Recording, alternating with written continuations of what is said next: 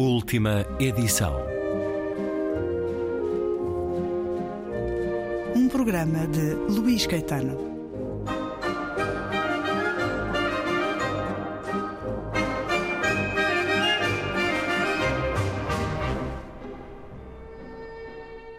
José Luís Garcia, responsável pelo ensaio e seleção de artigos do livro Mário Domingues, A Afirmação Negra e a Questão Colonial, textos de 1919 a 1928, agora editados pela Tinta da China.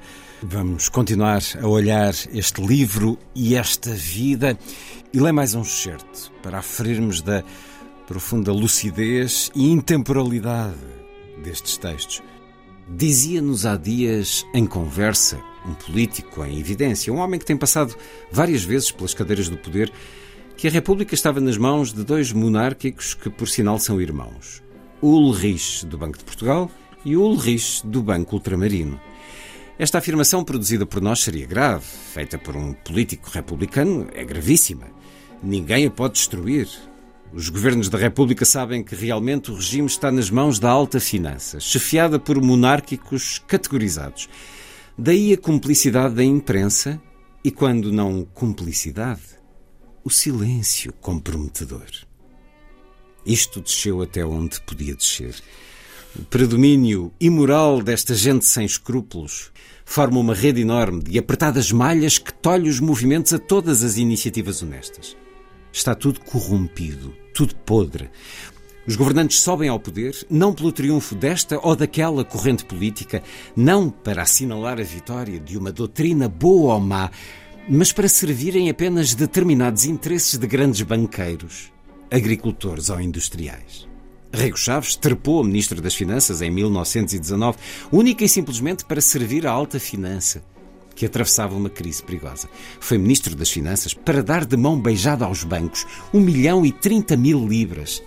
Foi tão benéfica para os bancos a passagem do ilustre homem do Estado pelas cadeiras do poder que o Banco Português e Brasileiro, que tinha apenas 500 contos, inscrevia pouco tempo depois 10 mil contos de capital. A Casa Espírito Santo assumiu logo grandes ares, intitulando-se Banco Espírito Santo foi um verdadeiro maná de libras que choveu nos cofres da alta finança. É tão poderosa a influência da gentalha da Rua dos Capelistas que maneja os políticos como quem maneja fantoches. Haja em vista o Supremo Fantoche, o Dr. Afonso Costa, que, a despeito de o Dr. Álvaro de Castro ter querido publicar no Diário do Governo toda a documentação referente a este caso das Libras, ainda continuamos hoje à espera de que o Boletim Oficial faça a sua publicação. Têm os banqueiros tal interferência nas repartições do Estado que se deixa de publicar durante dois anos o mapa da dívida flutuante que devia publicar-se mensalmente.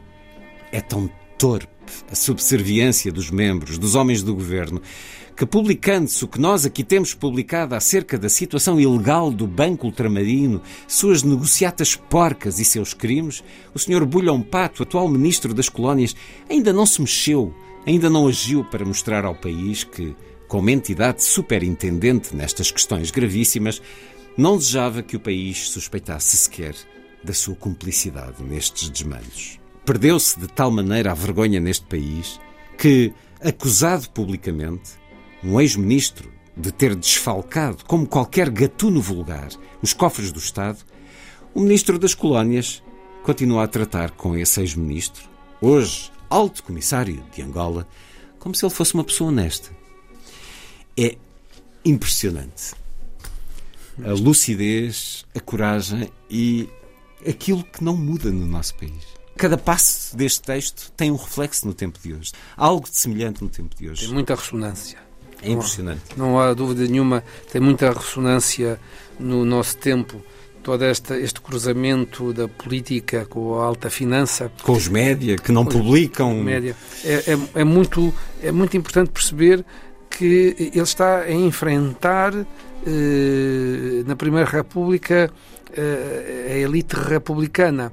Eh, e depois vai ter diante de si, digamos assim, o salazarismo. Portanto, ele comprou aos 20 anos eh, uma guerra, um conflito com os líderes de um regime e com os futuros líderes de um outro regime também. Portanto, a vida não, não foi nada fácil a partir daí. Hum. E como é que é essa vida nós, a partir daí? Nós temos diante de nós um homem que com 20, com 20 anos, 21, 22, 23, 24, 25 e 26 anos, não é?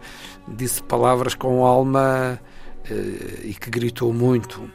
Uh, e que destapou os podres, destapou os, uh, toda a corrupção, porque isto, isto vai para além da, da questão da negritude e do panafricanismo. Além, isto é um cidadão com uma tremenda coragem e dignidade a apontar os sim, podres sim. da política, sim, da banca, dos média. É angustiante escutar estes apelidos que continuaram século fora até hoje, com os seus descendentes, pois claro, a tomar conta daquilo e a, e a cometer as mesmas indignidades. É impressionante. Ele, apesar de tudo, nunca chega a ser preso, eh, apesar desta coragem toda. Ele vai fazer com que seja preso. Os aspectos muito interessantes dele, como disse, há aqui várias, enfim, várias facetas. Ele é um símbolo da passagem do negro de uma condição de subalternidade na sociedade portuguesa para o autor da sua vida. Ele é um precursor da afirmação negra, mas ele é também uma voz cívica altamente combativa eh, e, e, e, depois vai enveredar não é, no quadro já da ditadura militar e, de, e fora do, da sua militância anarco-sindicalista, ele vai enveredar por um jornalismo de causas, primeiro com o Reinaldo Ferreira e depois mais a solo, eh, com jornais como o Repórter X e depois com o jornal eh, já dirigido por ele, o Detetive, em que ele eh, que antes tinha evidentemente sido bastante perseguido e admoestado pelas suas posições, vai passar-se por vagabundo, eh, pedinte eh, e tornar-se recluso, eh, de maneira a reportar nas suas crónicas o que é que era ser vagabundo em, Lisboa, o que é que era ser um, um, recluso na cadeia da relação do Porto. Nós temos inclusive fotografias, porque ele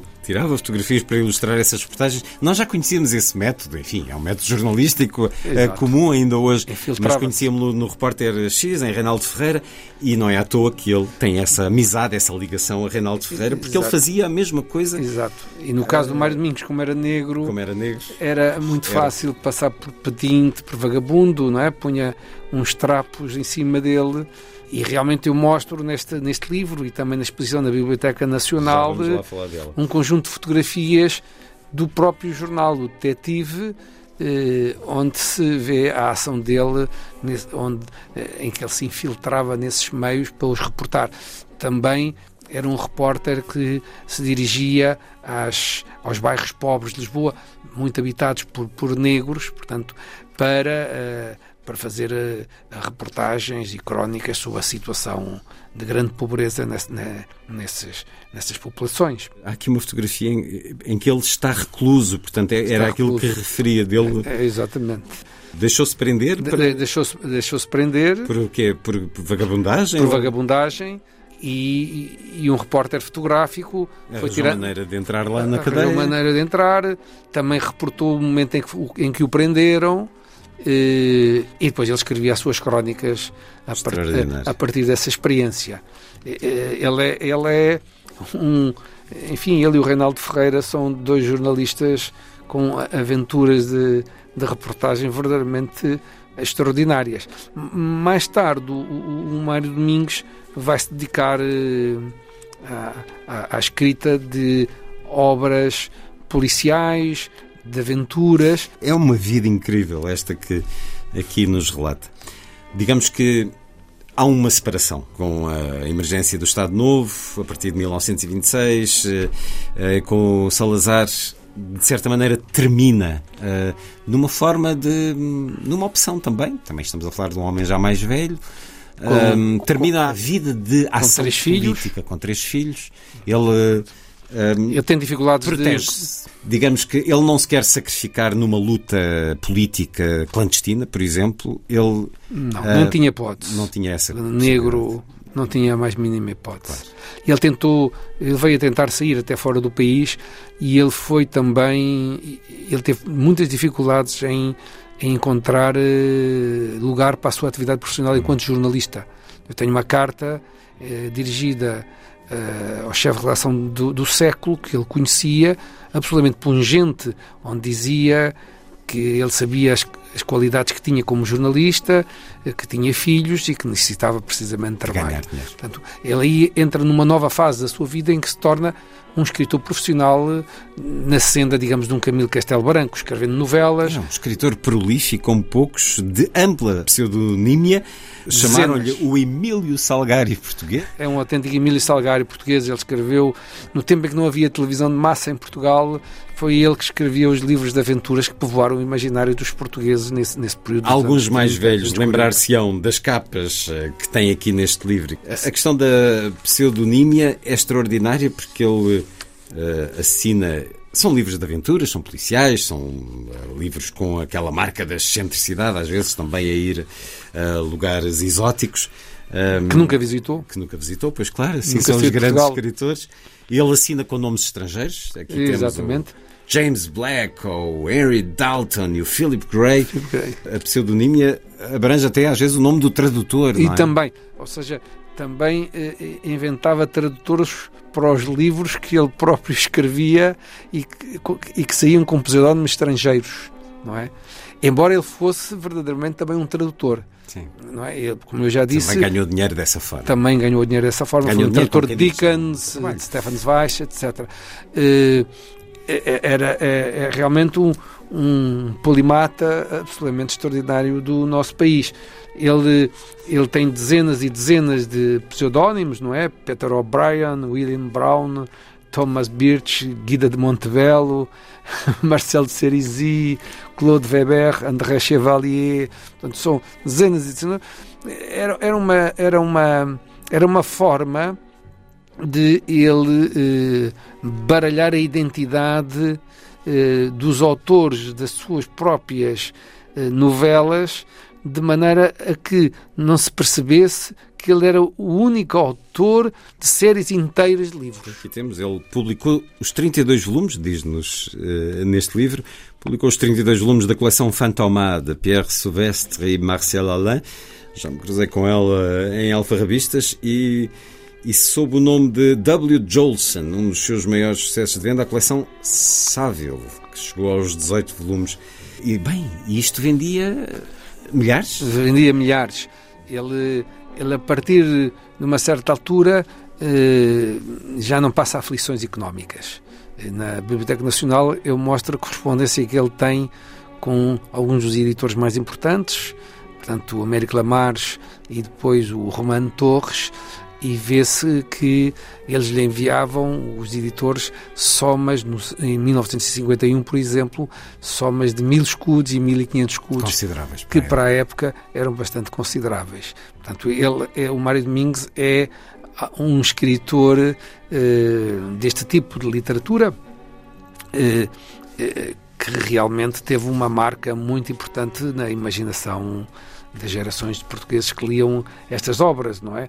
O, a Volta ao Mundo por Dois Aventureiros, que chegou aos 15 volumes, As Autênticas Façanhas de Anton Ogareff, o maior aventureiro eslavo, que teve 12 volumes, As Aventuras Extraordinárias de Billy Keller, o Rei do Far West, portanto, ou seja, antes ou a par dos primeiros filmes de cowboys, não é? Ele escreveu, portanto, livros também com, com cowboys. Todos estes livros tinham um fundo humanista é preciso que se diga, não é? Para além da aventura, havia um fundo humanista nestes havia, livros e havia, havia a vitória do bem.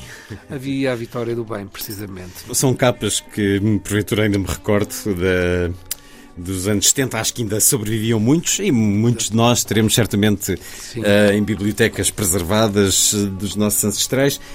Uh, na minha tenho Mário Domingos, vários livros de uma outra etapa, de um outro momento. Nas décadas de 50 e 60, diz-nos José Luís Garcia, ele delineou aquilo que numa entrevista ao Diário Popular em 1952 chamou de plano literário, de escrever pelo menos duas dezenas de livros sobre personalidades e eventos históricos, algo que desse, lá está, a componente humanista, algo que desse uma visão do homem perante a sociedade e perante si próprio, numa espécie de visão poética. E aqui os tenho, três deles, uh, Dom João IV, ou a Revolução de 1640, ou Junot em Portugal, todos eles, para minha satisfação, assinados por uh, Mário Domingos, uh, este que aqui tenho em 1973, Costa da Caparica. Ler aqui um pouco, porque estamos aqui a falar de livros extensos, não são, são, são livros que chegam às 500 páginas. Exato, são livros do género tem os cheiros de livros, como há muitos já eles deixaram de ter. Aqui, por exemplo, este Junot em Portugal era verdadeiramente execrável. O procedimento de Junot, que muitos dos seus generais não hesitaram a imitar por sua conta e risco, cedia tudo quanto se podia imaginar de escandaloso, a rapinagem a que os invasores se entregavam, seguindo o exemplo que o chefe militar lhes dava com os seus fuzilamentos e instruções e as chamadas classes superiores do reino foram as que mais se rebaixavam perante a opressão estrangeira. Mário Domingos junou em Portugal, ao lado de outros livros, Dom Afonso Henriques, Dom Diniz e Santa Isabel, Inês de Castro, o Infantão Henrique, Dom João II, Dom Manuel I, Dom João III, Camões, Dom Sebastião, também livros sobre o Prior do Crato, a Revolução de 1640, o Padre António Vieira, o Marquês de Pombal, Dom João VI sobre Bocage, sobre Moisés, no primeiro volume da série Evocações Bíblicas. Esta é a série Lusíada? Esta é a série Lusíada. O plano dele era muito mais vasto, mas depois, quando ele começa a trabalhar nesta série, a série Lusíada, os livros vendem-se imenso e ele praticamente ficou só nesta série. Há a questão do lutador, eh, do cidadão que exerceu, como poucos, uma ação eh, de, de combate pela, pela justiça e pela dignidade e pela igualdade. E depois há também o escritor. Ele acaba por ter esse reconhecimento. Uh, anos depois, não muitos anos, creio, de, de, publicar este O Menino Entre Gigantes, que este romance muito autobiográfico, muito intimista. Uh, pelo que li, pareceu-me comparável, por exemplo, a alguns livros de James Baldwin, que é um autor que também está a ser redescoberto agora, nomeadamente em Portugal. Espero que seja reeditado. Mário Domingos que nasceu a 3 de julho de 1899 na Ilha do Príncipe, morreu a 24 de março de 1977 em Lisboa. É bom saber que ele assistiu à, à instauração da democracia em Portugal. Como é que, o que é que sabe, o que é que nos pode dizer sobre o final de vida de, de Mário Domingos, José Luís Garcia? Ele tem um período de doença eh, a seguir ao 25 de Abril eh, importante. Ele, ele está recolhido na sua casa da Costa da Caparica era uma casa que, no período em que ele foi para lá viver, deveria ter muita semelhança do ponto de vista paisagístico com os lugares de onde ele terá nascido, ou seja, a Costa da Parica, portanto, praticamente não tinha nada a não ser aquela casa dele, era, o número um da Quinta de Santo António, e, e ele, ele está, a partir dessa altura, ele é um autor que é esquecido, que, que fica, digamos, negligenciado, que fica na sombra eh, até hoje eh, e que urge resgatar. Eu, eu espero que, que as autoridades da cultura do nosso país, que as autoridades políticas também no nosso país, eh, que as autoridades camarárias da cidade de Lisboa tenham gestos do género daquele que o, o presidente Macron francês fez ao colocar, portanto, no panteão a Josephine Baker, Josephine Baker, essa que nem sequer era francesa, e que o Mário Domingos escreveu, aliás, sobre ela, como mostro num texto que aqui está, e que, e que deu o nome de Mário Domingos a uma avenida de Lisboa, que a cidade de Lisboa tem um busto do Mário Domingos e que exista mais investigação e mais apoio à investigação sobre não só o Mário Domingos, como o movimento negro dos anos 20. Eh, eu creio que para uma reconstituição da nossa memória histórica eh, traumática em relação à escravatura, em relação ao colonialismo e para uma superação eh, dos problemas que ainda existem com, com, com, com o racismo, conhecer eh, esta figura, conhecer o movimento negro, eh, dar-lhe o valor literário que as suas obras têm, dar-lhe o valor cívico da ação que este que estes vultos eh, da afirmação negra eh, tiveram é de uma importância cívica crucial. Para além do gosto de ler esta escrita, estas reflexões, esta voz de combate e de denúncia, conhecer a vida extraordinária deste homem que se afirmou de tantas maneiras. Esperar que alguns dos seus livros, é curioso, é natural que ele tenha traduzido o Stefan Zweig, também com esta vocação uh, da biografia, de, de, uma escrita de divulgação, mas com, com a mensagem, uh, com um, uma força também de, de humanismo lá dentro. José Luís Garcia, que é responsável pelo ensaio que está neste livro e pela seleção dos textos de Mário Domingos, a afirmação negra e a questão colonial, textos 1919-1928, edição Tinta da China. José Luís Garcia, muito obrigado por ter vindo uma vez mais à Antena 2. Eu é que agradeço.